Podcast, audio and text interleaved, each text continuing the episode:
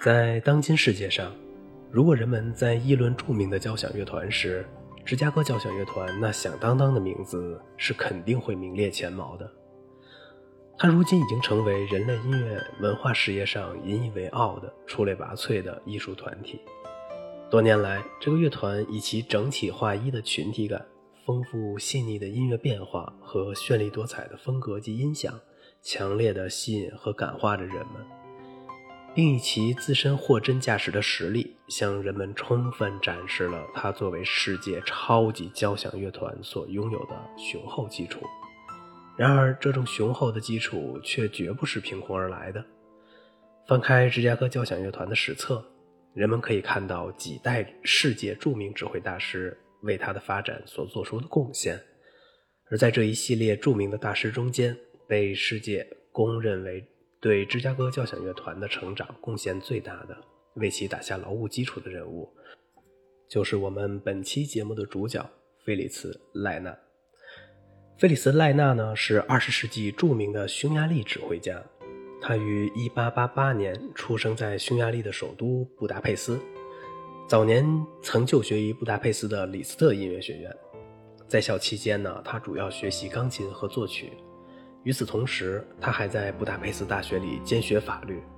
一九零九年，莱纳开始涉猎指挥艺术。这一年，他担任了布达佩斯喜歌剧院的副指挥。这期间，他主要负责合唱团的训练。一九一一年至一九一四年，他担任了几年布达佩斯民族歌剧院的指挥。这段时间里，赖纳作为指挥家已逐步小有名气了。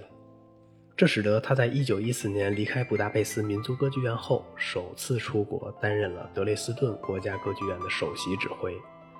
在德累斯顿期间，戴纳不断地打开了自己的艺术视野。他与当时活跃在欧洲的前辈大指挥家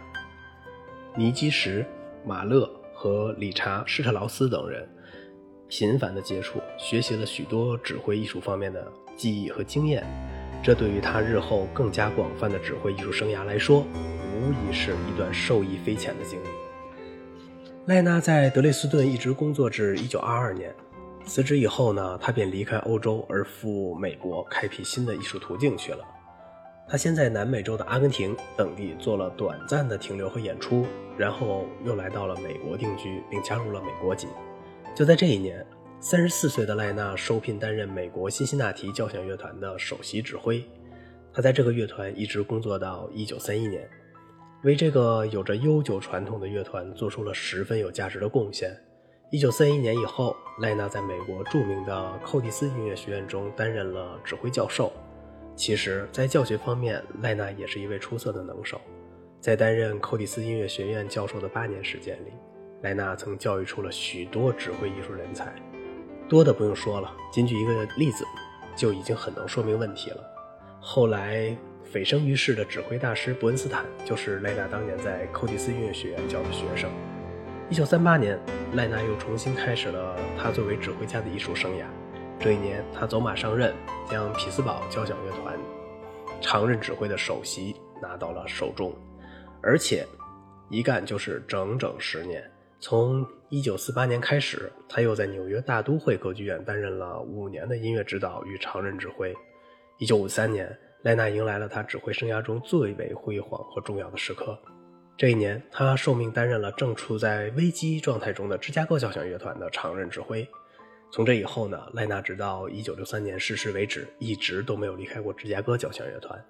他在担任芝加哥交响乐团常任指挥的十年中，以及超凡的能力和出色的手腕，神奇般的是，芝加哥交响乐团摆脱了厄运，并且迎来了该团建团史上最令人称道的黄金时期。在赖纳接任以前，芝加哥交响乐团曾经有过一段十分辉煌的时期。1942年，担任该团首席指挥长达三十七年之久的著名指挥家斯托克去世了。这个乐团便开始陷入到了一个明显衰落的时期。一九五三年，赖纳接任以后，竟然在短短的几年里就将乐团的演奏水平恢复到了世界一流的高度，而且在以后的几年里越来越好。芝加哥交响乐团那块响亮的牌子又被赖纳那奇迹般的魔力高高的竖起来了，而赖纳本人也因此受到了人们的交口称赞。他那作为杰出指挥大师的崇高威望被人们十分自然地说了起来。莱纳是二十世纪指挥史上最出名的严厉派指挥家之一，在某些方面，他甚至比托斯卡尼尼还有过之而无无不及。莱纳的异常严厉的指挥作风是二十世纪早期指挥艺术中的一种很有代表性的现象。当时世界上许多乐团都没有民主性的乐队艺委会或工作性的组织。在很大程度上，指挥一人说了算的方式还很盛行，而这些条件在许多方面都助长了赖纳那暴躁的性格和作风。据说，赖纳在乐队队员面前很少露出笑容。排练时，谁要是出了不该出的错误，他便会狠狠地用眼睛瞪着犯错的乐手，并同时向他伸出两个手指，那意思就是要扣掉此人两个星期的薪金。这一点特别像是吕丽的作风，但吕丽从来没有真的扣过。莱纳的粗暴的确有着许多不近情理的地方，但不容置疑的是，他的确是一位具有高超才能的指挥家。他有着极为出色和富有成效的训练乐队的方法和高雅的艺术鉴赏力。他就是以这样的能力和方法，在施以铁一般的纪律，才把芝加哥交响乐团训练成为世界上最精确的、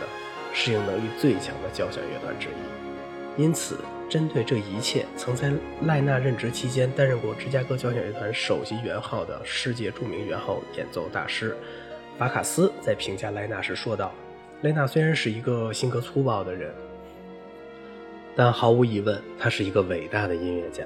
其实，赖纳的粗暴和严厉并非没有好处。”恰恰相反，在当时芝加哥交响乐团正陷入到一种混乱和危机状态的关头，如果不是赖纳所具有的那种超乎寻常般的严厉作风，恐怕乐团是不会收获有目共睹的成就。只不过赖纳的这些做法，在当今天看来显得有些不合时宜罢了。赖纳是一位具有高雅艺术气质和朴实指挥风格的指挥家，他在指挥时手势简练，表情漠然。然而，指挥演奏出的音乐效果却十分的丰富多彩。赖纳同样是一位在指挥时忠实原作的指挥家，这一点他与托斯卡尼尼有着相似之处。